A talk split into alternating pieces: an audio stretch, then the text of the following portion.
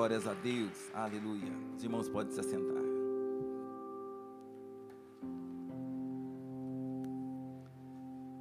Aleluia. Bom dia. A paz do Senhor. Oh, glórias. Ó nós aqui outra vez, né? Como é bom tá. Eu chego domingo de manhã, é muito bom. A gente vem para a casa do Senhor aprender, não é? E essa música, ela toca comigo profundamente. É, eu, eu moro sozinho, né? E às vezes minha casa fica um tanto bagunçada, sabe? É tênis que a gente tira aqui, coisa que tira para lá, é a panela que você lava e não põe lá no lugar, né? E uma, de 15 a 15 dias vai uma faxineira lá na minha casa. E aí ela arruma e fica tudo no lugar. Ah, que delícia que é, não é? Aí quando eu abro, eu chego da loja, eu abro a porta, tá aquele cheirinho de limpeza e as coisas tudo no lugar. Como é bom colocar as coisas no lugar certo. E, essa, e essa, nessa manhã o Senhor está falando comigo e com você que está nos assistindo, para a gente colocar as coisas espirituais no lugar. É manhã de colocar as coisas no seu devido lugar. E essa música termina falando assim, ó, Senhor. E uma das coisas que a gente precisa devolver o lugar para o nosso Deus é Ele ser Senhor das nossas vidas. Hoje é dia de arrumar a nossa casa. A faxineira está aqui. O Espírito Santo veio para fazer uma arrumação naquilo que estava fora de lugar. E é muito ruim as coisas fora de lugar. Deus é um Deus ordeiro. E nessa manhã, Ele quer colocar na minha vida e na sua vida as coisas no lugar. E para finalizar, Ele quer ser Senhor das nossas vidas.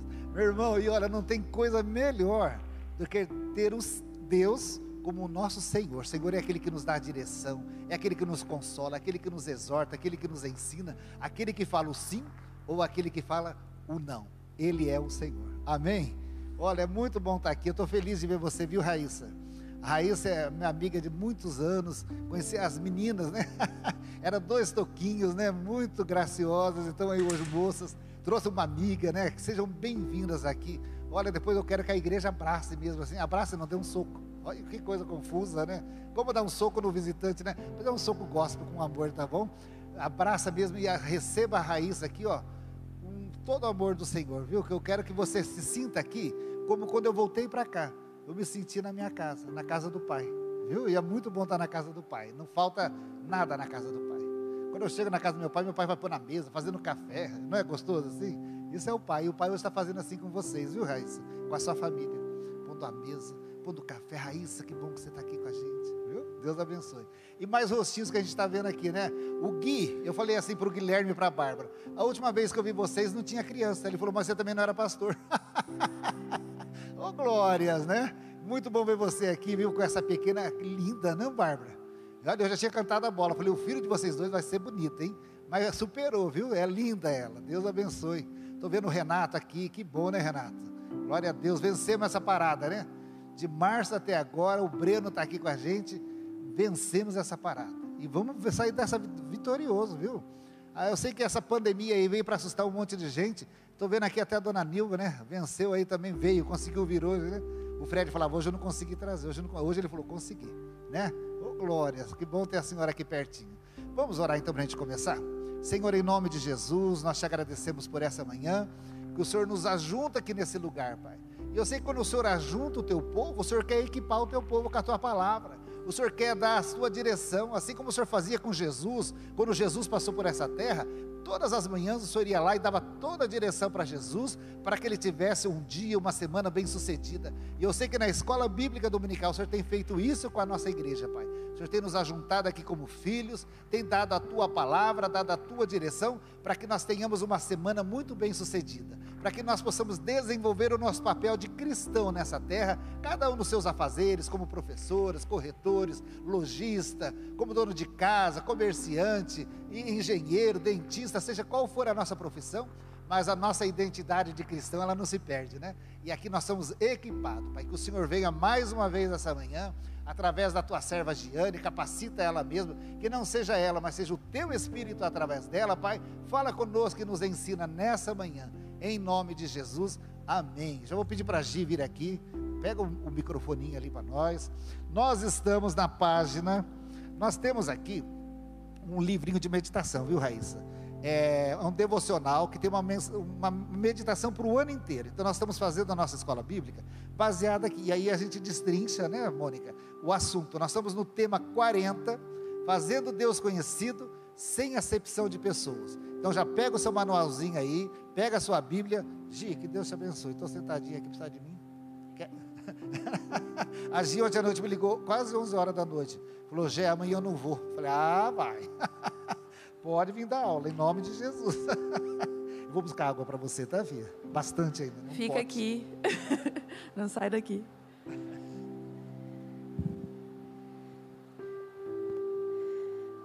A paz do Senhor. Amém. Eu vou tirar a máscara. Melhor. Falei para o Jefferson, por que, que a gente aceita né, os convites? Depois que você aceita, você fala, quero fugir. Mas amém, vamos lá. Eu vi o pastor Rui aí, ainda bem que ele não está aqui. Dá medo, né, de pregar perto de quem manja. É, vamos lá, queridos. Hoje nós vamos falar sobre relacionamento. Né? E quem é o mestre do relacionamento? Nosso amado Jesus né? Ele é o mestre dos relacionamentos. Obrigada. Então, uh, o nosso versículo chave dessa manhã. Ah, cortou ali um pouquinho. Eu vou ler aqui. Na verdade, reconheço. Atos 10, 34, 35.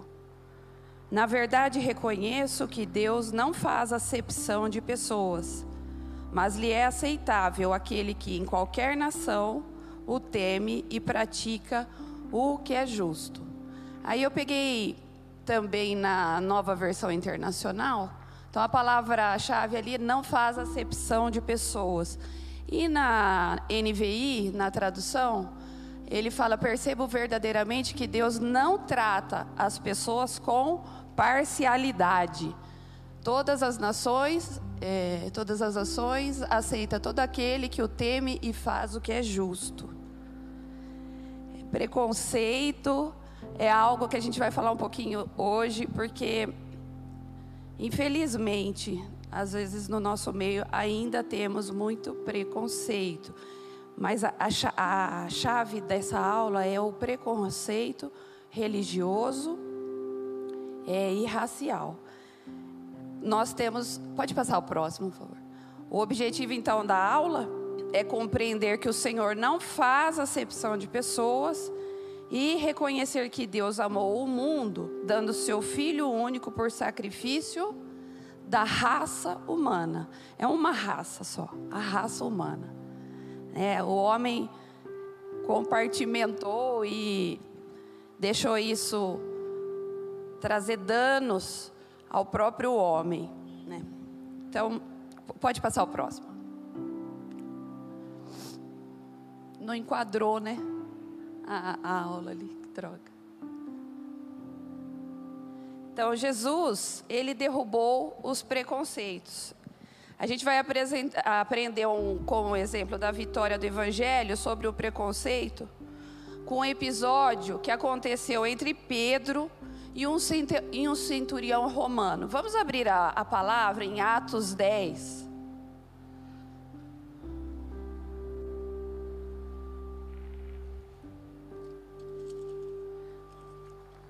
Vamos aprender bastante com esse texto.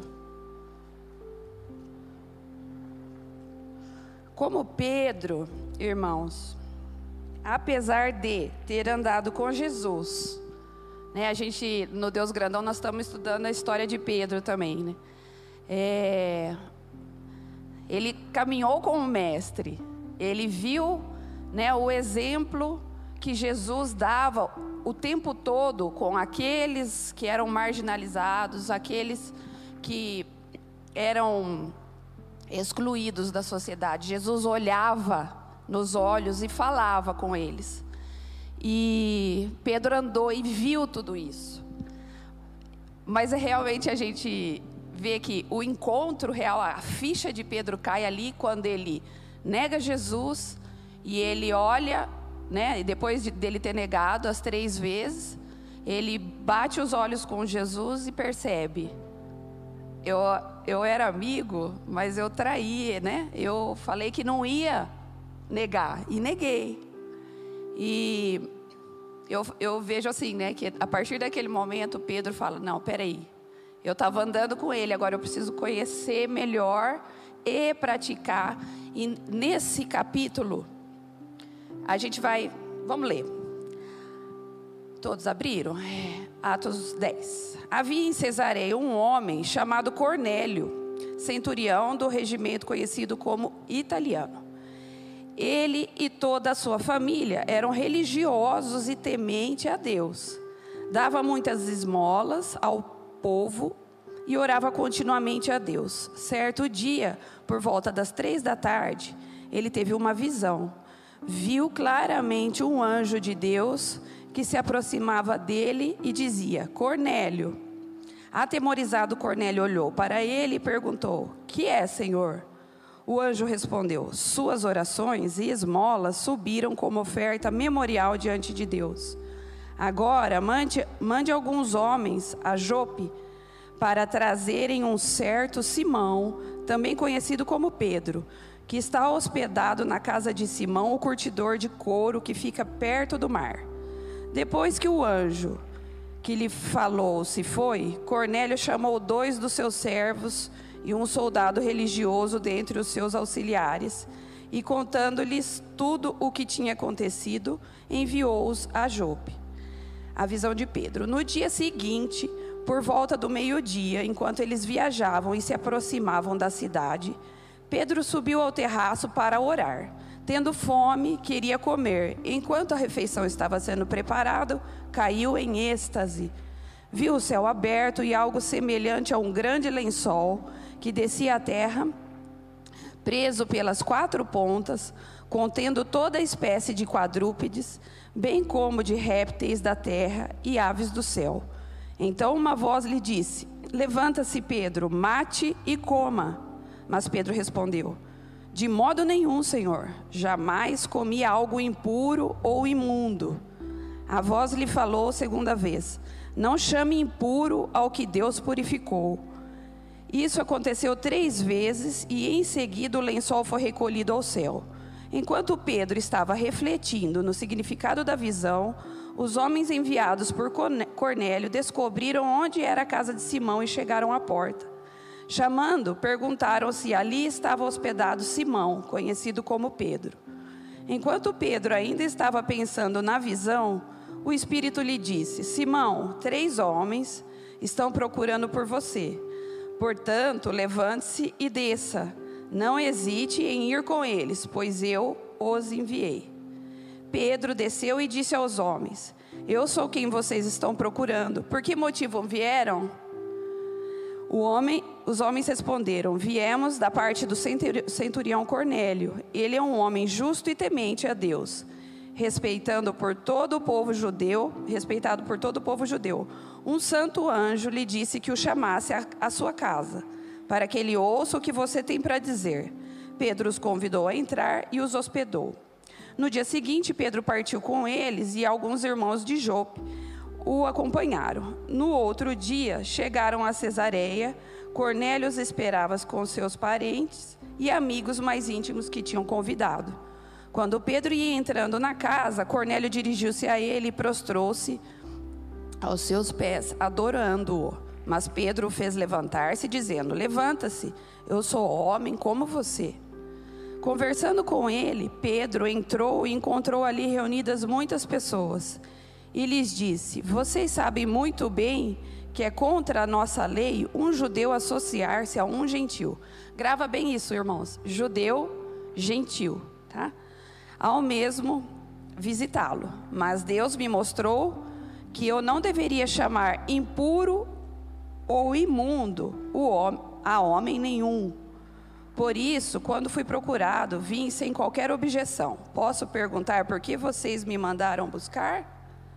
Cornélio respondeu: Há quatro dias eu estava em minha casa orando, e a, a essa hora, às três horas da tarde, de repente colocou-se diante de mim um homem com roupas resplandecentes e disse: Cornélio, Deus ouviu sua oração e lembrou-se de suas esmolas. Mande buscar em Jope a Simão, chamado Pedro. Ele está hospedado na casa de Simão, o curtidor de couro, que mora perto do mar.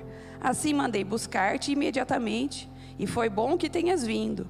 Agora estamos todos aqui na presença de Deus para ouvir tudo o que o Senhor te mandou dizer-nos. Então Pedro começou a falar. Agora percebo verdadeiramente que Deus não trata as pessoas com parcialidade, mas de todas as nações aceita todo aquele que o teme e faz o que é justo. Vocês conhecem a mensagem enviada por Deus ao povo de Israel, que fala das boas novas de paz por meio de Jesus Cristo, Senhor de todos.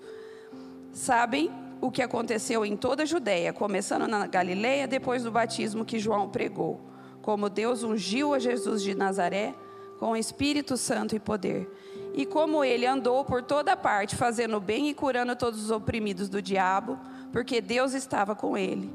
Nós somos testemunhas de tudo o que ele fez na terra dos judeus e em Jerusalém, onde o mataram, suspendendo-o no madeiro. Deus, porém, o ressuscitou no terceiro dia e fez que ele fosse visto, não por todo, não por todo o povo, mas por testemunhas que designara de antemão por nós que comemos e bebemos com ele depois que ressuscitou dos mortos. Ele nos mandou pregar, pregar ao povo e testemunhar que foi a ele que Deus constituiu juiz de vivos e mortos. Todos os profetas dão testemunho dele de que todo o que nele crê recebe o perdão dos pecados mediante seu nome. Enquanto Pedro ainda estava falando essas palavras, o Espírito Santo desceu sobre todos os que ouviam a mensagem. Os judeus convertidos que vieram com Pedro ficaram admirados de que o dom do Espírito Santo fosse derramado até sobre os gentios, pois os ouviam falando em línguas e exaltando a Deus. A seguir, Pedro disse: Pode alguém negar a água, impedindo estes sejam batizados? Eles receberam o Espírito Santo como nós. Então ordenou que fossem batizados em nome de Jesus Cristo. Depois pediram a Pedro que ficasse com eles alguns dias. O texto mostra para gente alguns tópicos de que até Pedro foi surpreendido né? Por isso estou falando que Pedro, ele foi trabalhado por muito tempo, lapidado, porque ele era um homem bruto. Né? Você vê que é, sem Jesus pedir nada para que ele fosse, de, né, que, que Pedro defendesse, ele vai lá e passa a faca na orelha do, do guarda, né? Dando, Pedro dando trabalho, né? E então vocês, quando eu falei para a gente guardar a palavra judeus e gentios, na cabeça de Pedro ainda, é, o povo de Deus era, era só os judeus e os gentios, né? O evangelho não era para eles. Mas quando Pedro tem a, a visão, ele também não percebe que Deus estava preparando ele ali naquele momento para ministrar na casa de alguém que precisava conhecer tudo o que ele conhecia. Né? É, então, o avanço do evangelho entre os cristãos judeus de Jerusalém, Judeia, Galiléia e Samaria, né, acontece então essa relutância que a igreja da circuncisão, então a igreja de Pedro era a igreja que os homens tinham que ser circuncisos. E isso era o cerimonial, né? Era o ritual, era como que chama? É, Ajuda, Mônica. É, é, o ritual de cerimoniais, né, que os, os, os judeus tinham. Então, tem essa relutância da igreja. Não, volta, volta. É, e, e, assim, então, né, a igreja aceita e entende o derramamento do Espírito Santo, que era para todas as pessoas. O que acontece nessa passagem? Algo que é, Deus faz as coisas loucas, né, para confundir as sábias. O que acontece? Eles são batizados com o Espírito Santo antes de passar pelas águas. Né? Então, o que Pedro conhecia era, né, vou passar pelas águas e aí sim, depois eles receberam o Espírito, é, o derramamento do Espírito Santo. E ali acontece o contrário. E aí ele fala, né? se o Espírito Santo foi derramado nessa, nesse povo, é porque Deus tem algo com eles também. O Evangelho é para eles também. Pode passar o próximo. Então lá, é, Pedro tem essa resistência, né, para pregar o Evangelho, né, na, na residência de um centurião romano, né, que era o Cornélio. Ele era um gentil. É, ele também tem resistência à forma como foi confrontado pela igreja de Jerusalém, porque a igreja de Jerusalém também cobrou Pedro em relação a isso, né? Você está se indo na casa de uma pessoa que é considerada impura, então o judeu não podia se misturar com ele. Aí também evitar que os judeus se contaminassem com as práticas idolátricas e abomináveis das nações pagãs. Israelitas levaram a prescrição legal a um nível de mero preconceito racial. Né? Então, sob a lei de Moisés, prescrições relativas ao amor e misericórdia para com os gentios, e os israelitas também haviam vivido por muito tempo, então eles percebem, por eles terem vivido por muito tempo em terra estrangeira, eles sentem, não, peraí, nós estamos tendo esse preconceito, nós estamos fazendo com eles o que fizeram com a gente lá no, no Egito. Pode passar o próximo. Então, não para Cornélio não importava, né, é, se Cornélio era um homem piedoso e que buscava agradar a Deus. Não, para Pedro não importava. É, considerado imundo segundo a interpretação que faziam da lei, e todo judeu que entrasse em sua casa seria considerado cerimonialmente impuro. Então, quando Pedro tem a visão lá, em cima da, do terraço, ele não consegue discernir ainda. É, Deus está ali falando com ele em relação a come, Pedro, aquilo que está impuro, né? Mata e come. Ele não, jamais. Isso na lei me foi falado que não era para fazer, né?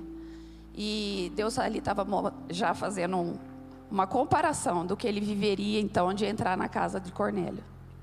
Hoje, ainda dentro dessa parte de, do povo judeu que sofreu, sofreu o preconceito em terras estranhas, como a gente reproduz aquilo que a gente também sofreu. A gente acaba fazendo igual, inconscientemente. Não sei se é ó, um mecanismo de defesa. E a gente, que nem eu antes de eu me converter, eu fumava, né? Eu bebia. Então, logo que eu me converti, Parece que assim, eu fiquei meio rígido com esse quesito e comecei a ser duro também, tão chato, né? Sabe aquelas pessoas chatas, né? Acha o Pedro capeta, essas coisas assim, né? Que você, ao invés de estar falando do amor de Deus, você está constrangendo a pessoa, né? Então a gente acaba fazendo a mesma coisa que as outras pessoas faziam com você.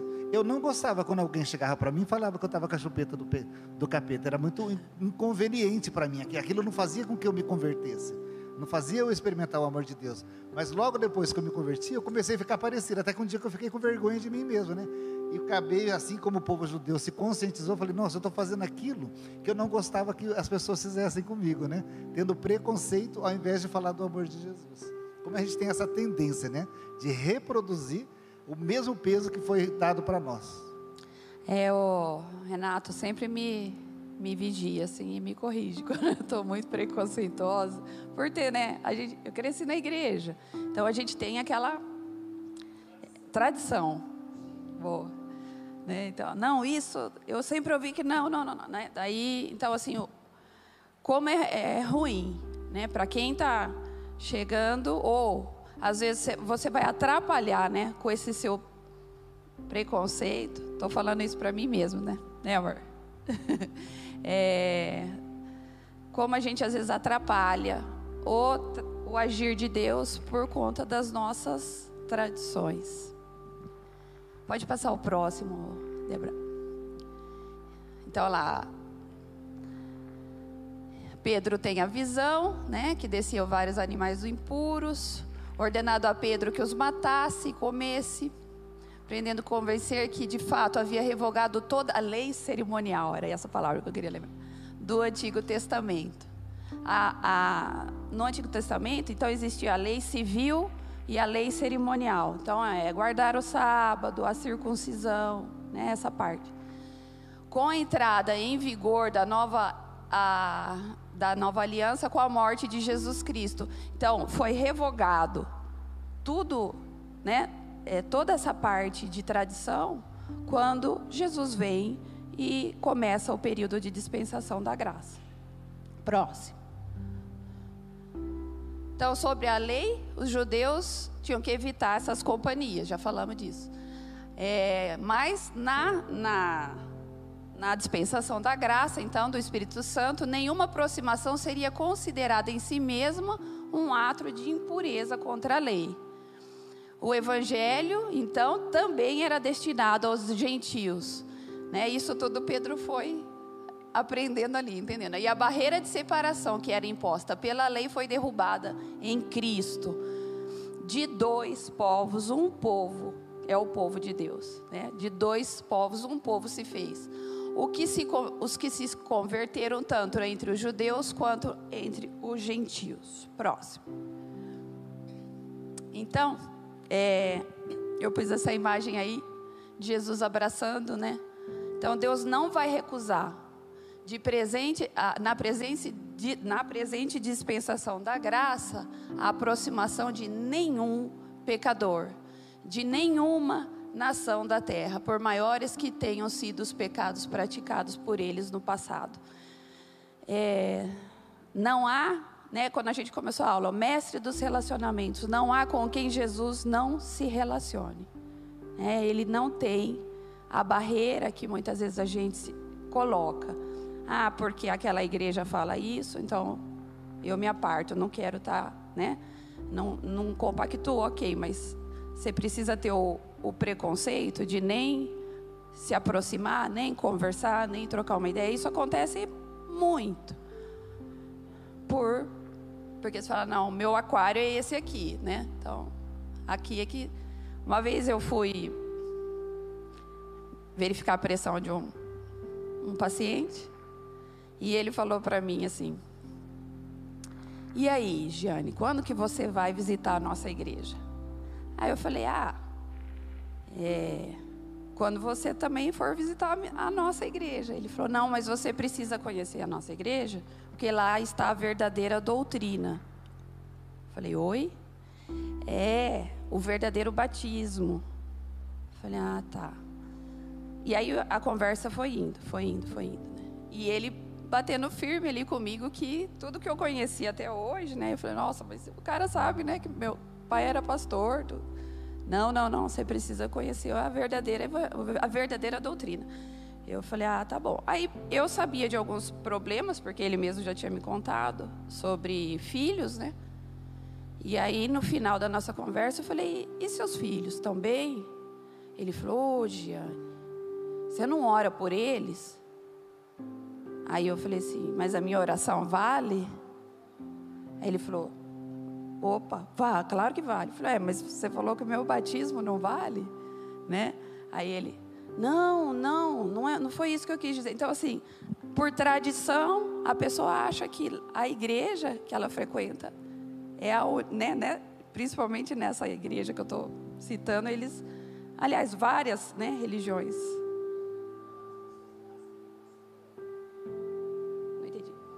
pessoas nascem preconceituosas?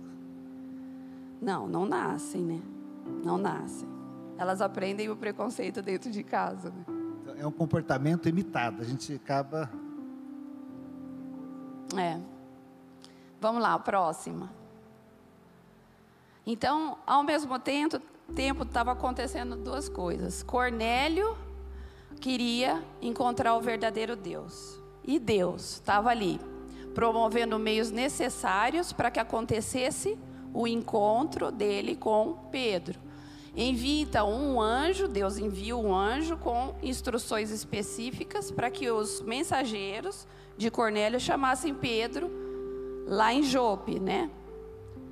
E Pedro, ao mesmo tempo, estava sendo trabalhado, né, preparado seu coração e mente para pregar o evangelho na casa de um gentil. Deve ter sido bem conflitante para ele, ele deve ter, assim como a gente também quando passa por, né, Deus pede algo para a gente, fala, eu vou obedecer, vou obedecer, medo, vou fugir.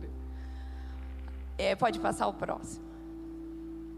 O problema sempre foi a tradição, nunca a lei. Né? A lei, é, o preconceito ali racial em Pedro começa seu discurso então justificando o quando ele chega ele vai contar para a igreja ele começa a se justificar. Aliás, é uma coisa que eu aprendi com meu pai num, num período bem difícil, né, da vida dele. E eu falava assim, pai, você precisa falar, né? Você tem amigos juízes, você tem, você tem gente que você conhece, que, te, que gosta de você, que pode te ajudar. E o Senhor, e meu pai falava assim: o Senhor mandou eu ficar quieto. E eu falava assim, que coisa difícil, né? A gente, quando a gente não está errado, a gente querer ter que ficar quieto, né? Não se justificar. Então, quanto mais e aí, com o passar da vida, a gente vai percebendo que quanto mais você tenta se justificar, mais parece que você está errado, né? Porque se você fica se explicando, se explicando, nisso entra aquela parte que é Deus é que me justifica. Então, o teu juiz, o juiz por excelência, é Jesus na sua vida. Então, ele ele te justifica. Né? Então, é, então ele começa o seu discurso se justificando. O ato né, da sua presença na casa de um gentil não deveria ser considerado por eles como uma desobediência explícita aos mandamentos da lei, dizendo-lhes que não era lícito a um judeu ajuntar-se ou chegar-se a estrangeiros, mas que fora o próprio Deus que lhe ordenara a ir ter com Cornélio em sua casa e que a ninguém mais deveria considerar comum ou imundo, segundo as prescrições cerimoniais da lei de Moisés. O próximo. Pedro não atinava que deveria lhes pregar o evangelho, porque isso não lhe foi revelado por Deus quando teve a visão do lençol. Na verdade, Deus já estava ali revelando para ele, mas ele não, ele não sacou a, a mensagem, né? E apesar dos mensageiros de Cornélio terem lhe declarado que foi avisado por um santo anjo, ó as dicas, né? A dica, ó, foi um santo anjo. Então, é, foi Deus que me trouxe aqui para lhe chamar para ir à casa do centurião para ouvir as palavras. Ainda bem que ele estava preparado com as palavras, né? Porque ele tinha andado com o Cristo. Então ele tinha o que falar, ele viu tudo o que aconteceu. Próximo. Aí eu coloquei como o aprendizado, o que Pedro vai aprender com isso tudo, né? Então, quando chegou em Cesareia, junto a Cornélio e as pessoas que ele havia reunido em sua casa para lhe ouvirem, perguntou: "Por que razão vocês me chamaram?", né? Então ele ainda ali também a ficha não tinha caído. Ele, se tivesse se deixado conduzir pelo Espírito Santo, não teria dúvida quanto à sua missão naquele lugar e lhe exporia a palavra no poder do Espírito Santo. Era de se estranhar que Pedro tivesse perguntado a Cornélio o que eles desejavam dele, quando o próprio Cornélio tinha fé suficiente que Deus lhe havia enviado Pedro para lhes dizer tudo quanto havia ordenado. E o interessante ali de Cornélio é que ele ele divide aquilo que Deus estava dando para ele. Ele chama pessoas para a casa dele. Porque ele queria, como ele ouviu o anjo falando, falou: Isso não pode ficar só comigo.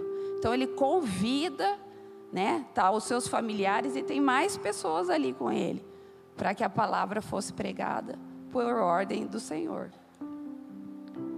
Pode vir o próximo.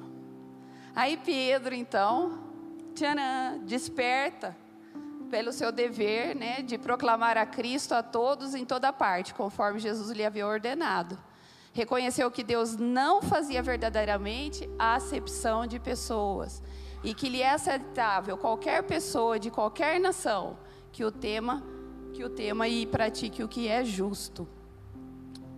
Fez uma exposição do Evangelho né, que está ali nos versículos 36 a 43, concluindo que todo o que crê em Jesus receberá a remissão dos pecados pelo seu nome.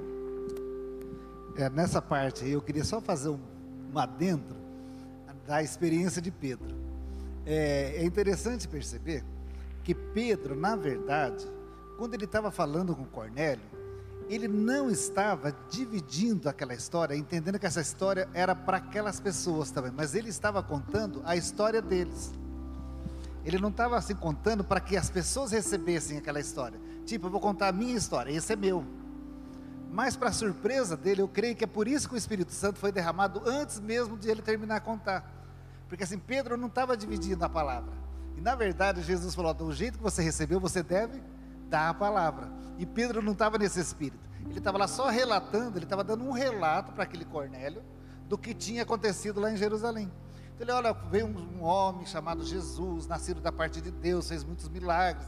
Ele estava contando, mas ele não estava com a expectativa de que esse Jesus era para aquela pessoa. Então, de repente, no meio que ele está falando, vem o Espírito Santo, é derramado e ele leva um susto. Aquilo lá, na verdade, era Pedro, você não acordou? É para eles também. Aí que ele se tocou, que assim, que Jesus, aquilo tudo que ele estava contando, era a história que era para ser contada e aceita por todos os povos. Ele estava achando que ele estava contando a história do povo judeu. E ali Deus estava quebrando um paradigma dentro do coração de Pedro, que aquela era a história da humanidade, que Jesus veio para salvar a todos. Né? por isso que a pressa de ser derramado o Espírito Santo ali, né? Normalmente, como a Gi falou, o Espírito Santo se dava depois do batismo. Então a pessoa aceitava Jesus, passava pelas águas e recebia o batismo no Espírito Santo. Mas aquele batismo antecipado ali foi para que Pedro também convertesse o coração dele, que a palavra de Deus não era uma história dos gentios, é a nossa história.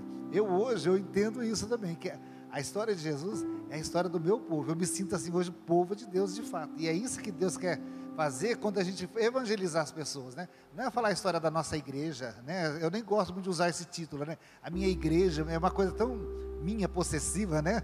é, é, o nosso Jesus, né? É aí sim que a gente tem que apresentar. Esse Jesus da nossa igreja que morreu lá, que a gente conta a história, ele é para você também. Então, quando você inclui a pessoa na história, você está falando, vem para cá, né? Agora, quando você fala, o meu Jesus, a minha história, você já está fazendo a separação. É, pode passar o próximo. Né?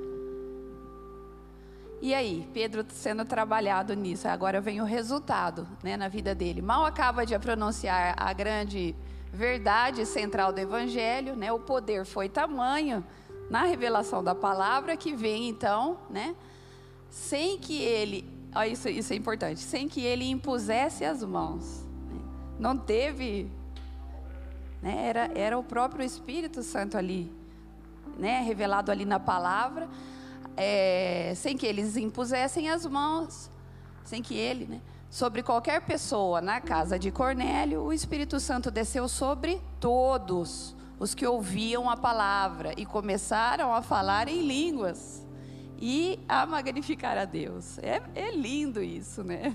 Porque não teve. Vou jogar o meu paletó, né? Agora todo mundo vai falar, começa a repetir charamanaias. E não, não o Espírito Santo veio e, e, e, tomou conta daquele lugar. E, e tamanho era o poder daquilo que Pedro estava ministrando, que era a vida. Uma coisa é a gente falar sobre a teoria. Ele estava ali falando da vida dele, daquilo, da, do relacionamento, da experiência que ele teve com, com Jesus. Né? O próximo. Os cristãos que eram da circuncisão, judeus, ficaram maravilhados com aqueles que não eram judeus, recebendo então o dom do Espírito Santo que havia sido derramado. Diante da evidência do batismo do Espírito, como poderia ser negado o batismo da água, né, que os haviam se convertido. Mandou então que fossem batizados em o nome de Jesus Cristo, rogaram a Pedro que ficasse com ele. Aí até falei, Jefferson, fica aqui, né? Depois, quando você começa a aprender, começa a estudar, e eles estavam ali sedentos, eles pediram, fica mais. A gente quer ouvir mais, né? a gente quer aprender mais. O próximo. Aí, então, né? É, falando dos dias atuais agora, né? O preconceito, Jesus venceu a intolerância e o preconceito.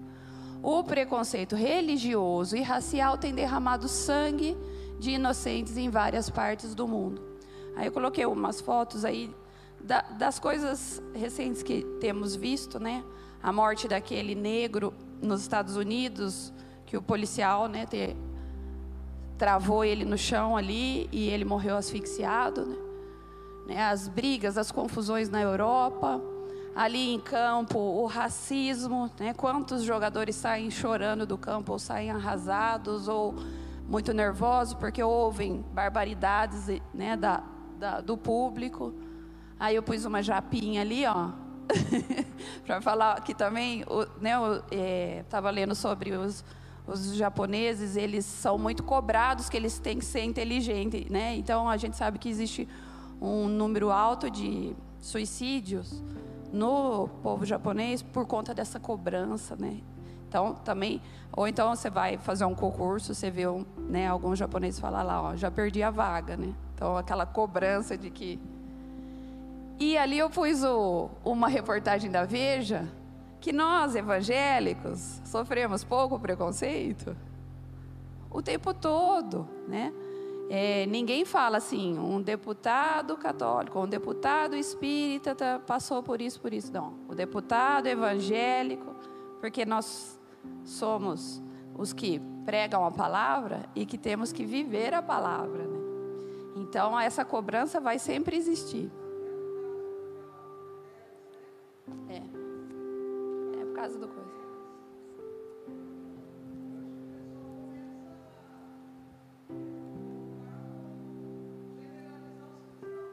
É, põe todo mundo no, no pacote, né?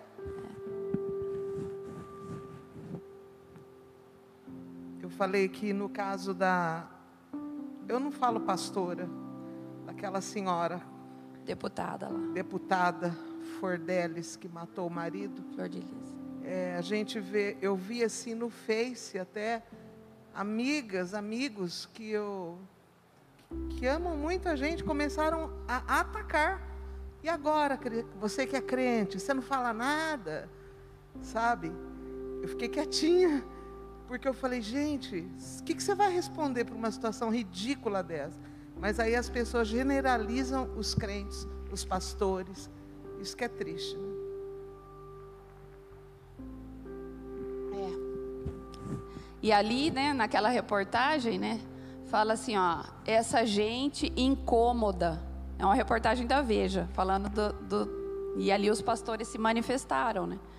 É, então, e gente, nós também, né? Muitas vezes praticamos o preconceito contra as outras religiões e damos mau testemunho, né? E eu lembro que quando fazia aqueles encontros que tinha a distribuição de alimentos, eu estava com o meu pai uma vez e um pessoal da, de uma comunidade espírita veio falar com ele umas quatro ou cinco vezes. Mas o senhor tem certeza que aquela pilha de alimentos lá é para nós?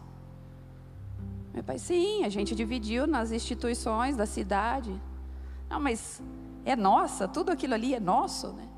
Então, porque é, a gente tem essa dificuldade, né, de de relacionamento e eu vou falar para vocês que eu como eu cresci na igreja eu não tinha muitos amigos que que não eram da, da mesma que não eram cristãos a maioria dos meus amigos eram cristãos e depois de um certo tempo na minha vida eu conheci algumas pessoas que me ajudaram bastante e que não eram da igreja mas eram pessoas assim de caráter pessoas de de muito amor dentro da família deles, né?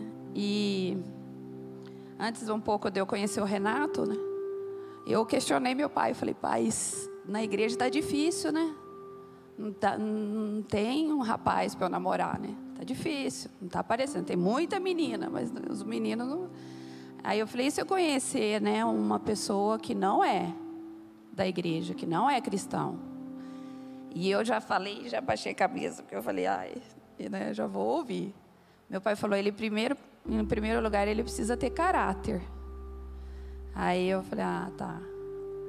Né, porque às vezes dentro da própria igreja a gente se decepciona, né? Então, é, e se ele tiver caráter e ele, né, vê as tuas atitudes, vê a tua vida, ele pode querer um dia andar com você, né? E para a glória do Senhor, né, falo isso com temor, com alegria. É, meu marido, eu e minha casa servimos ao Senhor. Eu, meu marido e meu filho. Glória a Deus por isso.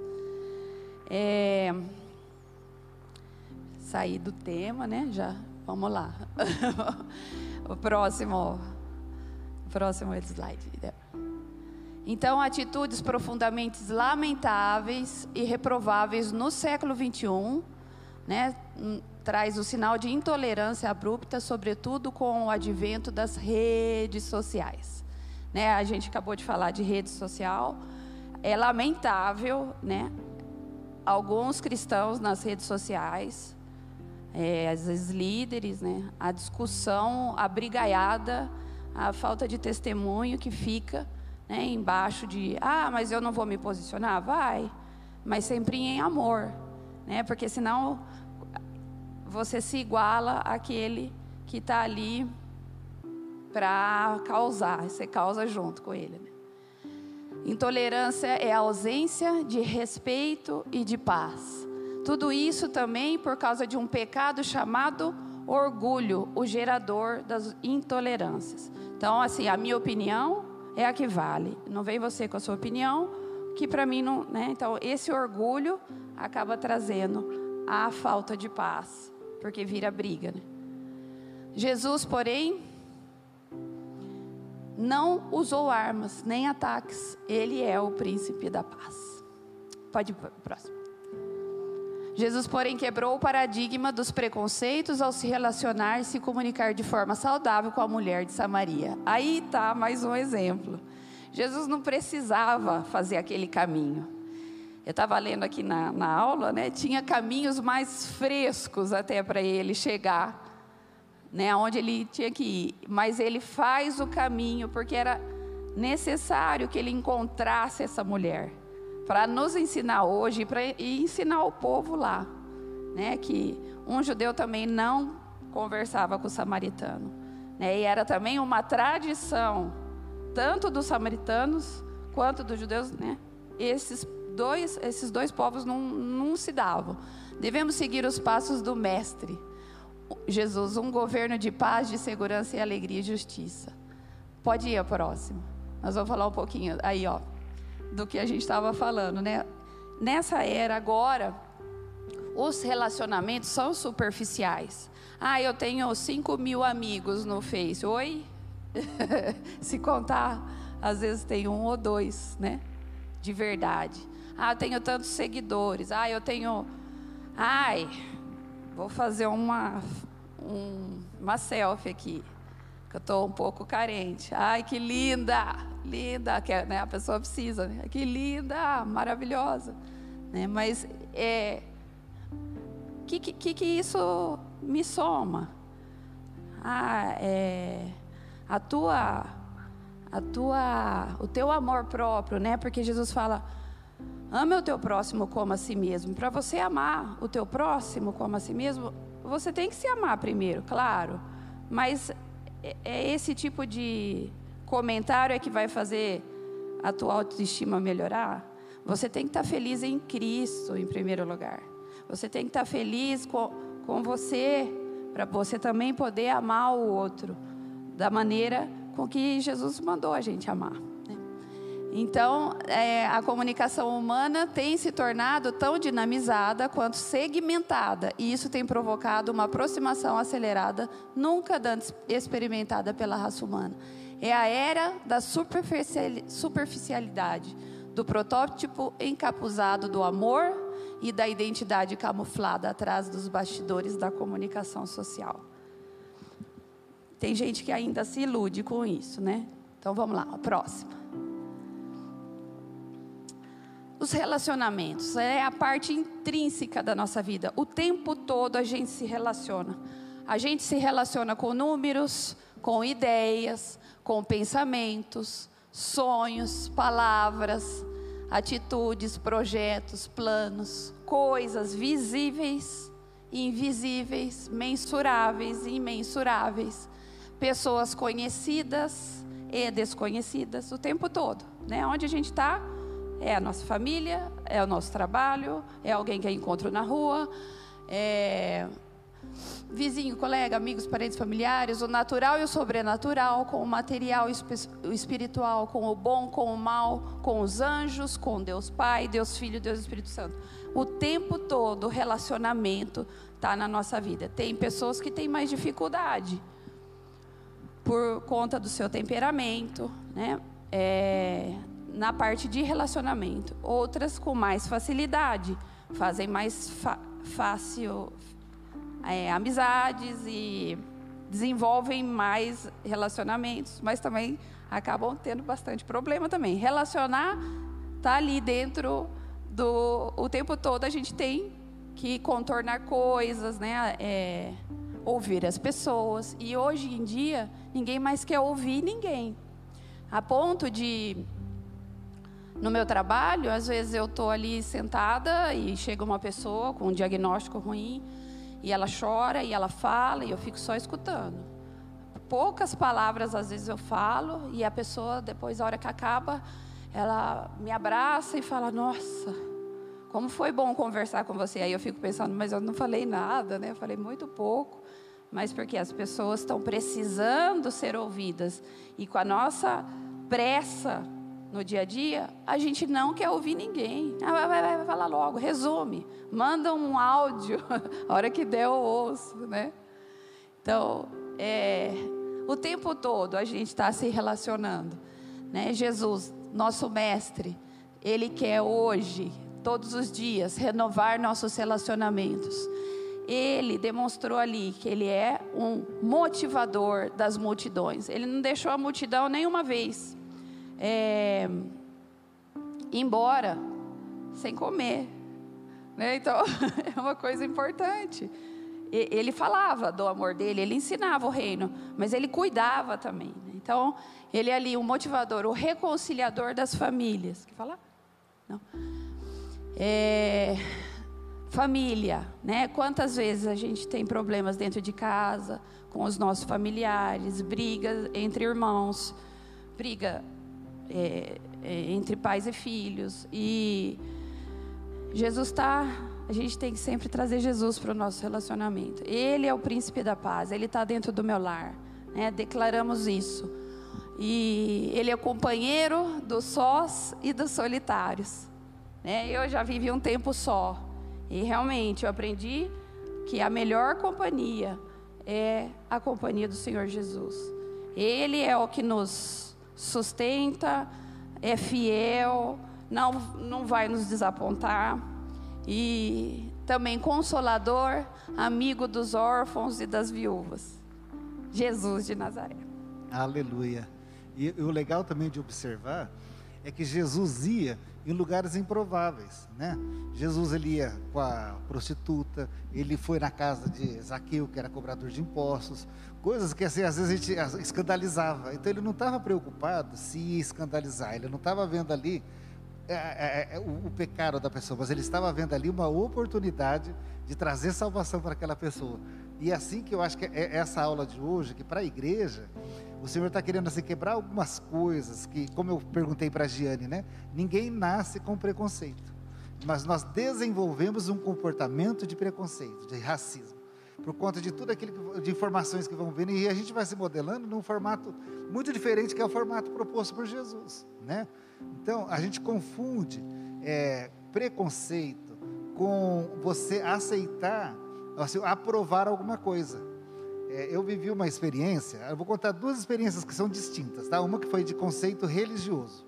Eu contratei uma moça para trabalhar na loja, espero que até que ela esteja assistindo a live, que não tenho nenhum problema de falar isso, porque nós já conversamos sobre isso.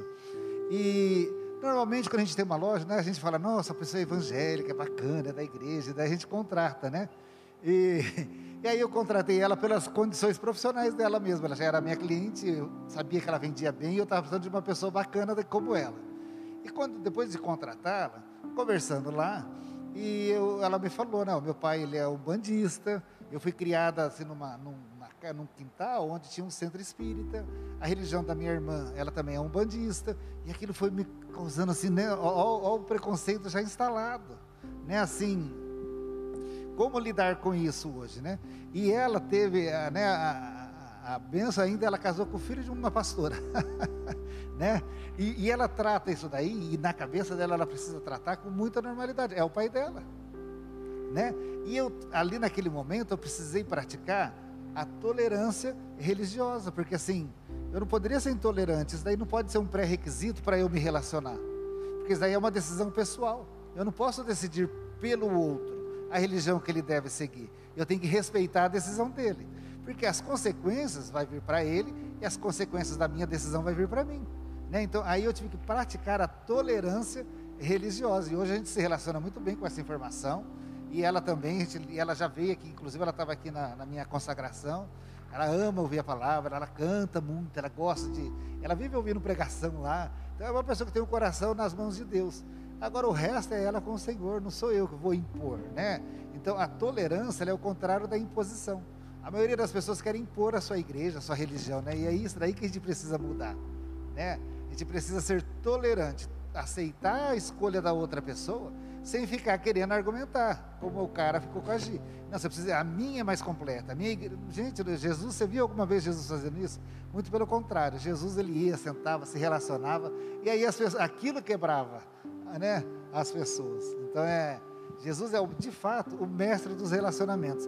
É o melhor modelo para a gente imitar. Não se restrinja a ninguém por conta da religião ou por conta de assim, e essa coisa da raça que a gente falou é muito legal a gente entender isso.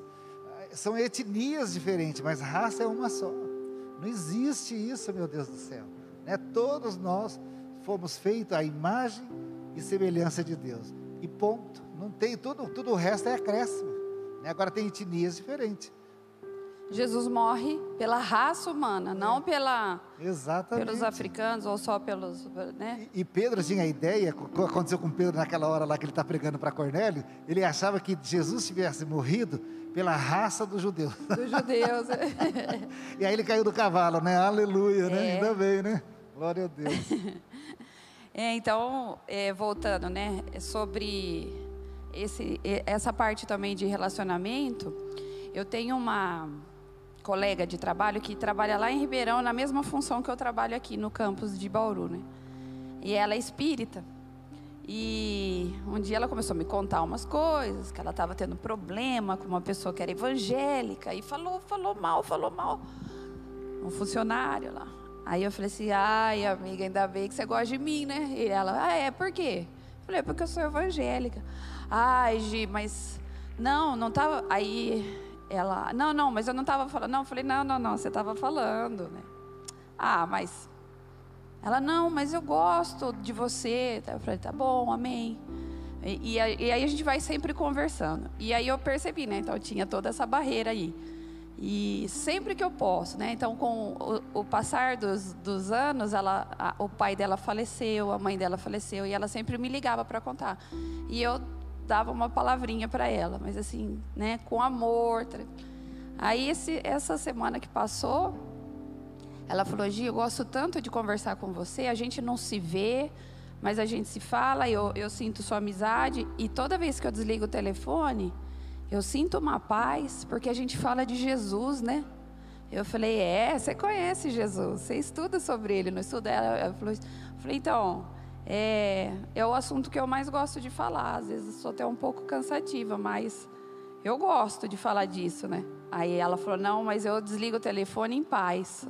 E fico com aquela mensagem na minha cabeça. Eu falei, amém. Então, vamos ser como Paulo falou: nós somos cartas vivas. As pessoas nos leem, né? Nossas atitudes de amor, nossas atitudes de compaixão, de misericórdia, né? Então, o próximo, Débora vamos também pensar no que é ali Jesus ele é o reconciliador, porque os relacionamentos dão errado. Existem algumas barreiras, né, que vão aparecer por isso os relacionamentos dão errados. Olha lá, muros e bloqueios. É, muros e bloqueios emocionais, espirituais e até físicos são construídos entre você e o seu próximo. O irmão da igreja, alguém da, do seu serviço, né? É, geralmente isso se dá através do preconceito racial, regional ou mesmo religioso. Quando Jesus então encontra a mulher, é, lá no poço, né? A samaritana, né? Ela fala assim: a mulher respondeu: O Senhor é judeu e eu sou samaritana. É, já mostrou a diferença. Então, como é que o Senhor me pede água? Ela disse isso porque os judeus não se davam com os samaritanos, né? Qual é a sua barreira? A da samaritana era então ali a rivalidade histórica que tinha entre esses dois povos e esse preconceito, essa barreira preconceituosa com pelo menos sete séculos de existência. Comportamento dos dias de hoje, né? O nosso preconceito. O que, que é o preconceito, então? É essa, essa atitude de segregação social vai de encontro à refutação de Paulo em Efésios. Não se deve fazer acepção de pessoas. Próximo. Qual que é a sua barreira? Também incapacidade de lidar com situações diversas. Né? Em João lá 4, 16, 18, a hora que eles estão conversando, né? Ela fala e você percebe que essa mulher, ela teve cinco relacionamentos, mas ela era só, ela era completa solidão na vida dela. Né? Então, foi preciso Jesus chegar para mudar a situação dela. E, e os preconceitos não ajudaram em nada com os seus problemas de relacionamento. Seis relacionamentos afetivos completamente fracassados, inclusive o que ela estava vivendo naquele momento. Próximo. E você? Né? Quais são? Quais são suas situações que têm provocado impotência emocional, financeira, moral, afetiva, social, espiritual nos seus relacionamentos? Qual a área da sua vida relacional que precisa urgentemente do sopro da renovação de Deus? Temos, né? Algumas áreas que a gente precisa de socorro ali. Pode ser o próximo. É, ali, né? Ela agiu com transparência. Porque ela falou, é, Jesus, Jesus procura, então, né? Os verdadeiros adoradores adorarão o Pai em espírito e em verdade. São estes os adoradores que o Pai procura. Os, então, a verdade, dou o que doer, sempre a verdade. Nos relacionamentos que trabalham com mentira, com omissão, é, ah, eu conto depois, né? É, sempre vai ter a briga, sempre vai ter a discussão, sempre vai se erguer uma, uma barreira e a confiança vai ser quebrada. E quando você quebra a confiança, o relacionamento está partido também. O próximo. Cuidado com as amizades interesseiras, né? Alguns percebem a transparência no relacionamento como uma obrigação, outros como necessidade, como dever, outros como privilégio responsabilidade, como uma honra. Jesus deixou patente que a transparência deve ser algo inerente ao coração do adorador. Não importa o que você faça, algumas pessoas nunca estarão satisfeitas. Às vezes a gente quer agradar todo mundo, mas a gente não vai conseguir. Mas sempre a verdade, sempre a transparência nos relacionamentos, né? Nunca abandone a honestidade, integridade, lealdade e a justiça. Eles são pilares de um relacionamento transparente, saudável. Próximo. Estamos acabando, tá? O Senhor, né? Ali a hora que ela fala, né? O Senhor é judeu e eu sou samaritana. Como é que o Senhor me pede água? Ela não era polida no, no, no seu linguajar, né? Ela não era uma pessoa articulada, né? É, além de revelar a natureza da sua rivalidade preconceituosa, suas palavras refletiam o seu estado de ânimo, a ferida latente da sua alma. Não era nada uma comunicação convidativa e era sim uma indicação aos olhos humanos de que aquela conversa, a princípio, não seria nem um pouco promissora. O próximo. E a verdadeira recompensa estava com Jesus, que a restauraria a comunicação, o relacionamento e a vida daquela mulher por completo ao fim daquela conversa. Evite o círculo vicioso das palavras deprimentes, abusivas, humilhantes, carregadas de rancor e ódio. É, algumas pessoas têm o hábito de carregar palavras pesadas, É, e isso traz para dentro da, da vida da pessoa e do ambiente um clima ruim. Então, algumas pessoas falam, ai, estou com dor de cabeça. Aí a pessoa fala, não, mas a minha dói mais, né? Ah, mas você não sabe o que eu passei, né? Então, é, é, vira um hábito, né? Então, às vezes, conversa de elevador. Nossa, mas hoje está calor, hein? Nossa, que saudade do frio. Aí chega o frio. Não, né? Então, a pessoa nunca está satisfeita, sempre negativa mas vai acontecer alguma, mas ah não, pode dar errado. E se eu for atropelada? Isso, né? Então vai atraindo, parece que vai chamando aquilo é, de ruim para a vida da pessoa. E isso é um hábito. E a gente tem que vigiar nesse hábito. Né? Se você tem o hábito de trazer para dentro da, do teu lar palavras de maldição na vida do seu filho, né? na vida do seu cônjuge, na vida dos seus pais, da, né? dos seus irmãos, vigia, né? Uma boca, dois ouvidos, seja breve no falar e tardio no ouvir. O seu falar seja sempre agradável e temperado com sal, para que saibam como responder a cada um. Próximo. É, alguns passos para a libertação e renovação dos nossos relacionamentos. Compartilhar a sua humanidade com Jesus. Ela foi e conversou com ele. Né? Então, o Senhor espera que nós falemos para ele. Aí você fala, Giane, mas ele já sabe de todas as coisas. Mas relacionamento é conversar. Né? Então, ele quer ouvir de você. Você é filha, você é filho. E o pai gosta de ouvir o filho falar. Né? Quando às vezes eu estou lá, eu, o Renato e o Breno começam a falar um negócio, a gente para para ouvir, porque é gostoso. Né? É, e com Deus eu creio que é assim também. Quando você fala, ah, mas ele já sabe, é gostoso ouvir do filho. Então fala, mesmo que ele você saiba que ele já sabe, conversa, se relaciona com Deus. Religiosidade não agrada o coração de Deus. O que agrada o coração de Deus é relacionamento. É isso que Ele quer da gente. Pode passar o próximo. Ele quer aproximar de você, da sua humanidade, com todas as suas fraquezas e debilidades. Vem do jeito que você está, ele fala. Vem do jeito que você está. Traz a tua água com a impureza que ela tiver, que ele vai te limpar. Ele vai, ele vai trabalhar em você. Né? Você está disposto a, a compartilhar sua água com Jesus? Traga a sua, a sua vasilha ali com as suas impurezas, disfunções, insatisfações. E Ele vai re, renovar os seus relacionamentos.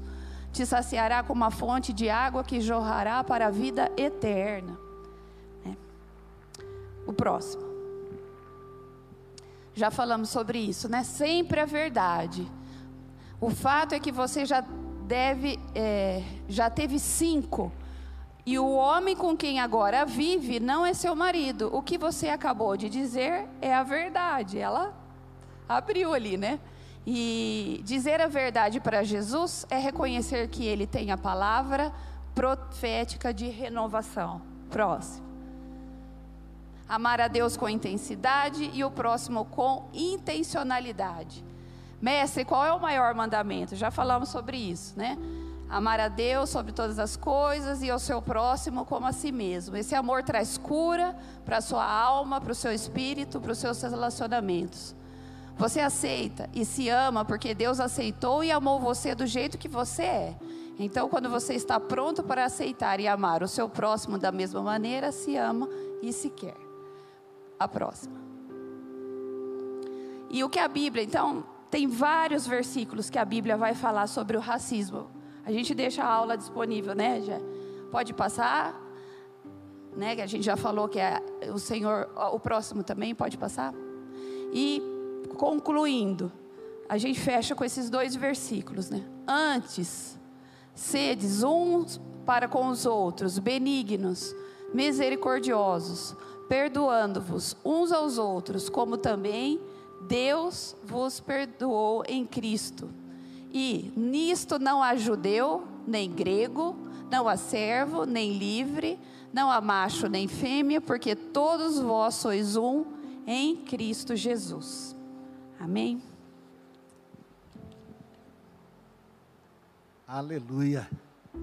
Amém, meu irmão. Deu para aprender um pouquinho hoje? Vamos embora pôr em prática tudo isso, né? Em nome de Jesus. É, Gi, obrigado, viu? Obrigado vocês que tiveram aí a paciência, né, de estar nos acompanhando aí.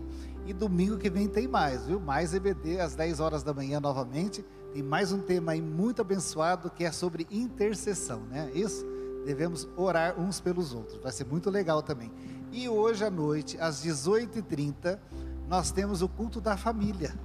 E esse culto é um culto muito especial. Nós vamos estar celebrando o, hoje é o término, né? Assim, a conclusão da festa de aniversário. Esse é o mês de aniversário, viu, Raíssa? Nós estamos fazendo aí 19 anos e hoje nós vamos trazer uma pessoa especial para pregar essa noite aqui. Né? Então, não deixa de vir, nós não vamos falar o nome da pessoa ainda, mas é uma pessoa muito especial que tem uma mensagem da parte de Deus para nós. Então, convida pessoas, né? venha com máscara direitinho, você que pode vir, que não é do grupo de risco, venha e participe conosco dessa festa de 19 anos da Igreja Manancial. E hoje tem o dia de festa também, né? Aniversário do Marcelo também, né? Ô, benção, né? Depois dá um abraço aí no Marcelo. Marcelo é o nosso rapaz que mexe aí na parte de, da transmissão, né? das lives. Marcelo, Deus te abençoe, viu, meu irmão? Obrigado por nos acompanhar sempre.